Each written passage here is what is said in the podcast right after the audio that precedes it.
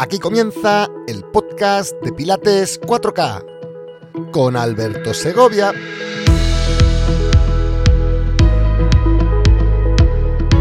Capítulo 71. ¿Qué es el entrenamiento funcional?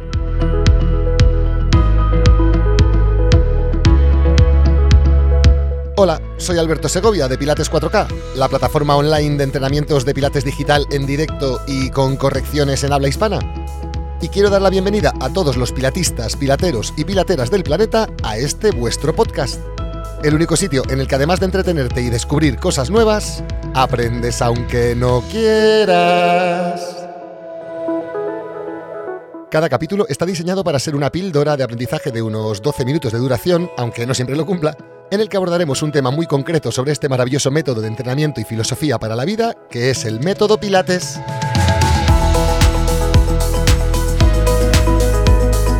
También tendremos capítulos especiales en los que entrevistaré a los mejores entrenadores y entrenadoras del método Pilates Internacional en habla hispana, debatiendo con ellos los temas de actualidad, comentando sus experiencias personales y confrontándoles ante El testamento según Joe Pilates.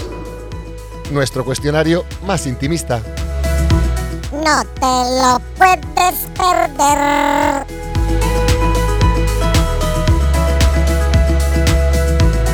Bien, en el capítulo de hoy comenzaremos explicando qué es el functional training, el entrenamiento funcional, y qué no lo es, y sus porqués. Continuaremos exponiendo los ocho principios que sí o sí se han de cumplir para que eso que estás haciendo pueda ser llamado functional training, y terminaré explicando por qué lo que para una persona puede ser funcional, para otra puede ser disfuncional.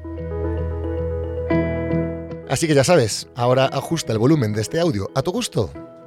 Y comenzamos.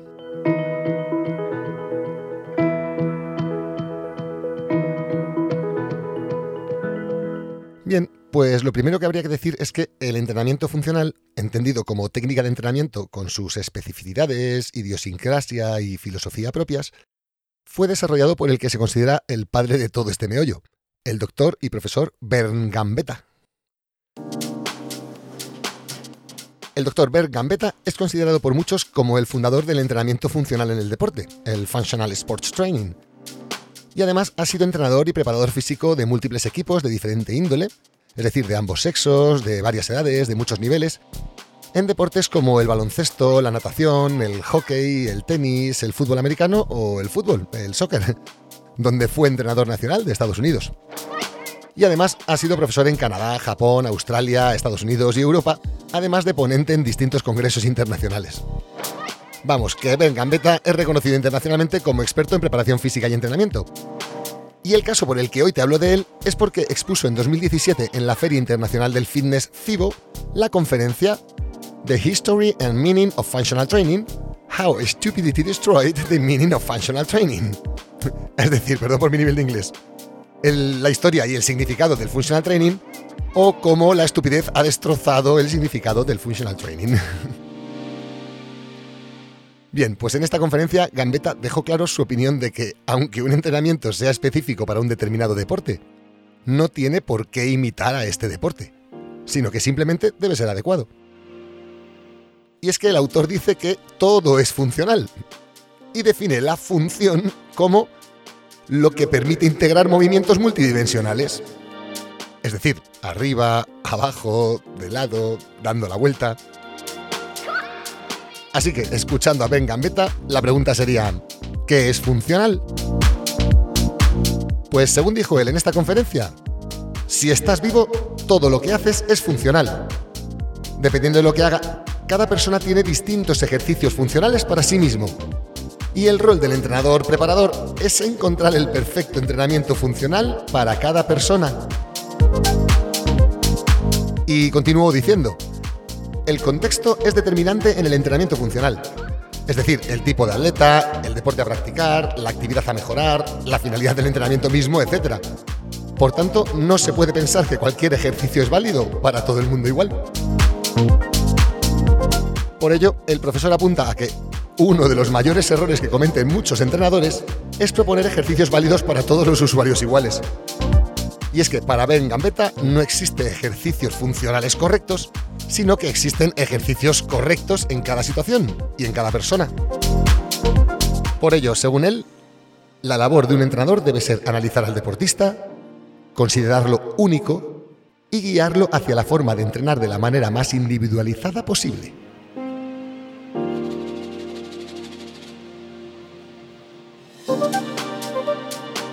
Bueno, pues dicho esto, la pregunta sería, ¿cuáles son las claves para que un movimiento sea realmente funcional para la persona que lo está ejecutando?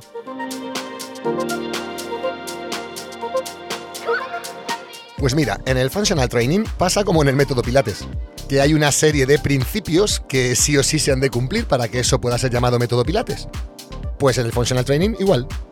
Hay una serie de principios que sí o sí se han de cumplir para que eso que estás ejecutando pueda ser llamado entrenamiento funcional. Y no entrenamiento Superman, ni entrenamiento subnormal, ni entrenamiento supranormal, ni paranormal. Así que vamos a explicar lo más brevemente posible cada uno de estos principios.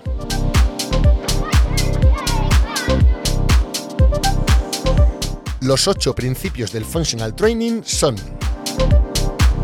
Primer principio, se entrenan movimientos y no músculos. A ver, mira, a mí este punto me costó años llegar a integrarlo en mi ADN como entrenador funcional. Te cuento. Mira, por ejemplo, si un escalador tiene que sobreutilizar los músculos flexores de la cadera, como puede ser el psoas ilíaco, para estar bien pegadito al muro y estar escalando y a la vez levantar la pierna y levantar el pie lo máximo arriba posible, flexionando la cadera y flexionando la rodilla, ya te digo, para poner el pie ahí lo más arriba posible, pero a la vez cerca de él. Y a partir de ahí empujar para seguir ascendiendo. Pues oye, si tienes que trabajar mucho el psoas, pues te jodes. Habrá que entrenarle. Y eso que tenemos que entrenarte es lo que vas a tener que desarrollar durante ese desafío hasta que estés mejor preparado de lo que te exige el desafío mismo. Y es que esa es la base del entrenamiento para el rendimiento deportivo, vaya. Por tanto, un entrenamiento funcional estudiará qué movimientos has de especializar y cuáles has de entrenar para compensar. Y si esto está claro y se cumplen los otros siete principios, pues eso será digno de ser llamado entrenamiento funcional. Pero si no, no. Segundo principio. En cada movimiento hay implicadas varias articulaciones. Mira, vamos a poner un ejemplo. Imagínate que es tu primer día en un gimnasio y nunca lo has pisado por alergia o por lo que sea. Pues mira, en ese primer día verás que tu trainer te da una pesa, es decir, una mancuerna, y te dice que la agarres con la mano y la levantes doblando el codo, para después bajarla suavemente, extendiendo nuevamente el codo. Bien, pues aquí te va un secreto.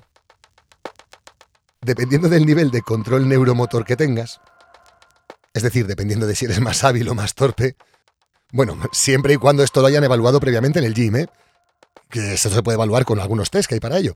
Pero bueno, suponiendo que esto sea así y que sepan tu nivel actual de habilidad motriz, verás que te pueden pedir que hagas ese movimiento de levantar la pesa estando con todo el cuerpo sentado en un banco y con la espalda apoyada en el respaldo. Es decir, con todo el cuerpo aislado y sin tener que hacer nada, porque está ahí súper apoyado, súper sostenido o también te pueden pedir que lo hagas de pie, lo que implica que muchas otras articulaciones tengan que estar mm, trabajando. A ver si se notan aquí las comillas, ¿no? Porque tienen que estar trabajando con sus musculaturas periarticulares como estabilizadoras de la postura misma de estar de pie. Lo que, lógicamente, hace todo un poquito más complejo de gestionar bien para nuestro cerebro. Pues bien, agárrate porque aquí viene la clave de este punto. Si tu trainer ve que tu nivel de funcionalidad es óptima para ese movimiento y entiende del concepto de funcionalidad, ya verás como antes o después te propondrá hacer ese curl de bíceps, es decir, ese flexionar los codos para levantar las pesas como los cachas de gimnasio, pero a la vez que ejecutas también una sentadilla, un squat. Es decir, doblando los codos a la vez que doblas las rodillas y estirando los codos a la vez que estiras las rodillas, uniéndose así los dos movimientos en uno solo, más integrado, y en el que se mueven muchas articulaciones a la vez. Claro, lo que una vez más es más difícil de controlar. Tercer principio. En cada movimiento hay implicados más de un plano de movimiento. Esto quiere decir que si ya tienes dominado eso de hacer la sentadilla a la vez que haces el cool de bíceps, pues muy probablemente te sumen un press de hombro, o quizás un ligero giro de columna para llevar una mano detrás de ti, como un torero dando un pase de muleta, o cosas así. Es decir, que la funcionalidad se desafía desafiando al control motor de la tridimensionalidad y de la relación espacio-tiempo del cuerpo con el entorno. Cuarto principio. Cada movimiento implica un esfuerzo sensomotor. A ver, hablando de esfuerzos sensomotor nos podríamos tirar horas, pero vamos a intentar ser muy breves. Esto básicamente quiere decir que si mientras estás ejecutando un movimiento con una calidad excelente, eres capaz de pensar a la vez en que te falta comprar tofu ahumado para mañana desayunar, pues mira, ¿qué quieres que te diga? El esfuerzo sensomotor que ese ejercicio exige en ti es más bien bajo. Pero si por el contrario el movimiento que estás ejecutando te exige el 100% de tu atención para hacerlo bien y estar totalmente presente en él mientras lo estás haciendo bien para poder hacerlo bien, pues entonces ese movimiento te está requiriendo un esfuerzo sensomotor alto. Y si esto es así, se suele detectar porque dejamos de hablar y focalizamos la mirada perdida en un punto en concreto mientras estamos ejecutando ese movimiento que tanto esfuerzo sensomotor nos requiere. Ojo, que esto de esfuerzo sensomotor no tiene nada que ver con dificultad, sino con control. Porque puede ser que un movimiento, como puede ser una sentadilla, requiera de un esfuerzo sensomotor muy bajo para una persona, mientras que para otra sea un esfuerzo sensomotor demasiado alto y no sea capaz de ejecutar la sentadilla correctamente.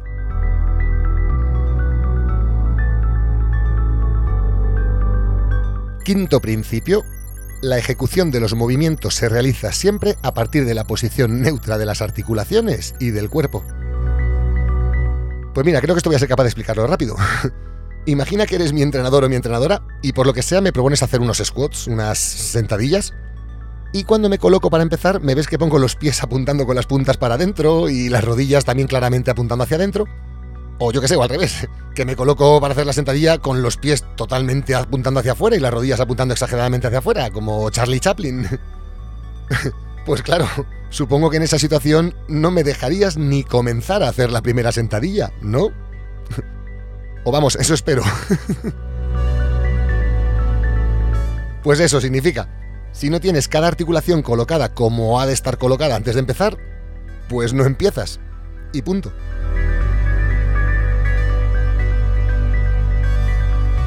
Sexto principio. Cada movimiento tiene que haber sido primero estabilizado antes de desarrollarse. Bien, imagina que me pides hacer la sentadilla con paso en tijera. Es decir, el típico lunge, el típico movimiento en el que pones una pierna un pie delante apoyado delante, el otro pie apoyando detrás bastante separados, y el pie de atrás apoya solo la punta para que el talón esté en el aire. Y a partir de que estás en esa postura con un pie delante y otro detrás, haces como una especie de genuflexión ante la reina para luego volver a subir. Pero claro, cuando haces la genuflexión sin llegar a tocar con la rodilla en el suelo. Y eso lo repite subiendo y bajando con el cuerpo en vertical sin desplazarlo hacia adelante. Creo que se entiende, ¿no? Pues bien. Imagina que vas a hacer ese movimiento con un pie más adelantado que otro para hacer la genuflexión. Y cuando estás ahí arriba, antes de empezar, no eres capaz de estabilizarte y te pasas todo el rato moviendo el cuerpo como una veleta, mientras que tus brazos hacen aspavientos para tratar de equilibrar el continuo desequilibrio. Pues lo mismo, ¿qué quieres que te diga? en esa situación en la que no eres capaz de estabilizar la postura previa antes de empezar, pues no te deberían ni de dejar empezar, la verdad. Y por supuesto que en su lugar deberían darte un movimiento parecido, pero más sencillo con el que practicar. Séptimo principio. Cada movimiento se desarrolla con una velocidad y un ROM articular, un rango de movimiento, que permita su control a la persona que lo está ejecutando. Venga, pues lo mismo, a ver si soy capaz de explicarlo breve. Una pregunta fácil. ¿Cómo crees tú que es más fácil controlar un auto? ¿A 80 km por hora o a 180? Pues lo mismo pasa con el cuerpo humano. Además, la amplitud del movimiento, es decir, la profundidad, lo grande que se haga este movimiento, también será siempre adecuada al control del movimiento mismo. Y es que aquí te pongo el ejemplo de, yo qué sé, un fondo de brazos, de una, una push-up, que cuanto más profunda la haces, cuanto más bajas el pecho hacia el suelo, más difícil es luego volver a subir. Y más fácil es que hagas cosas raras durante ese inicio de la subida para ayudarte en la subida.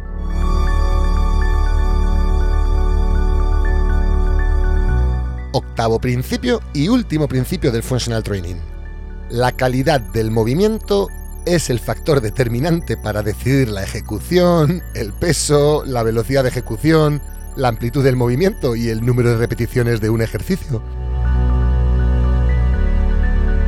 Bueno, pues hemos llegado al punto clave. Si no hay calidad, no es funcional. Y cuando digo calidad, es calidad, ¿eh? Por tanto, todo en un entrenamiento funcional se supedita a la calidad. Y cuando digo todo me refiero al peso que tengas que mover, a la palanca que genere el material que hayas seleccionado, a la velocidad de ejecución, la amplitud del movimiento, el número de repeticiones, el número de series, todo. Todo estará supeditado a la capacidad de ejecutar con calidad y de mantener la calidad. Así que si no hay calidad de ejecución, no es funcional para ti y punto. Y se para. Y haces otra cosa, cobón, pero no sigas. Bien, pues explicado todo lo expuesto, no quiero finalizar sin comentar lo que te decía en la entradilla de este capítulo. Sí, eso de que un movimiento que pueda ser funcional para una persona puede también ser disfuncional para otra. Aunque bueno, si has prestado atención a todo lo comentado hoy, estoy casi seguro de que ya entiendes el porqué de esto. Aún así, intentaré ser breve. Se dice que las máquinas de fuerza guiada de los gimnasios son muy poco funcionales porque restringen los ángulos de movimiento al estar guiadas y que además solo trabajan unos pocos grupos musculares, aislando mucho el movimiento lo máximo posible y solamente sobre un único plano de movimiento, ¿ok? Pero esas mismas máquinas serán la herramienta terapéutica más eficaz que te podrá ofrecer un fisioterapeuta que quiera ayudarte a muscular el cuerpo después de meses encamado por un accidente de tráfico o tras haber sufrido un ictus, por ejemplo. Además, quiero que imagines por un momento un movimiento tan sencillo como una sentadilla más o menos profunda para agacharse bien a sacar la ropa de la lavadora. Pues bien, quizás haya entrenadores que puedan pensar, oye, esto es bueno para todos. y no les faltará razón. Pero espero que tengan claro que ese mismo movimiento puede ser terriblemente disfuncional para una persona al rehabilitarla de un ictus severo en los primeros estadios de la rehabilitación. Vamos, que la persona se te cae al suelo, vaya, que no. Y lo mismo te digo con todos los movimientos que te sugiere hacer tu cuñado en el gym cuando vais juntos. Esos movimientos pueden ser funcionales para él, pero quizás no para ti. Y ya te aseguro yo que un buen entrenador no te pondría todos los que utiliza tu cuñado ni de broma. Algunos posiblemente sí, pero todos no. Bueno, pues por último, se dice que la filosofía del entrenamiento funcional se puede aplicar al método Pilates. Y yo he de decir que no estoy de acuerdo que lo que se vende como Pilates funcional ni es Pilates ni es funcional. Pero bueno, como ese es otro melón, permíteme que lo abramos en el próximo capítulo titulado El Pilates funcional ni es Pilates ni es funcional.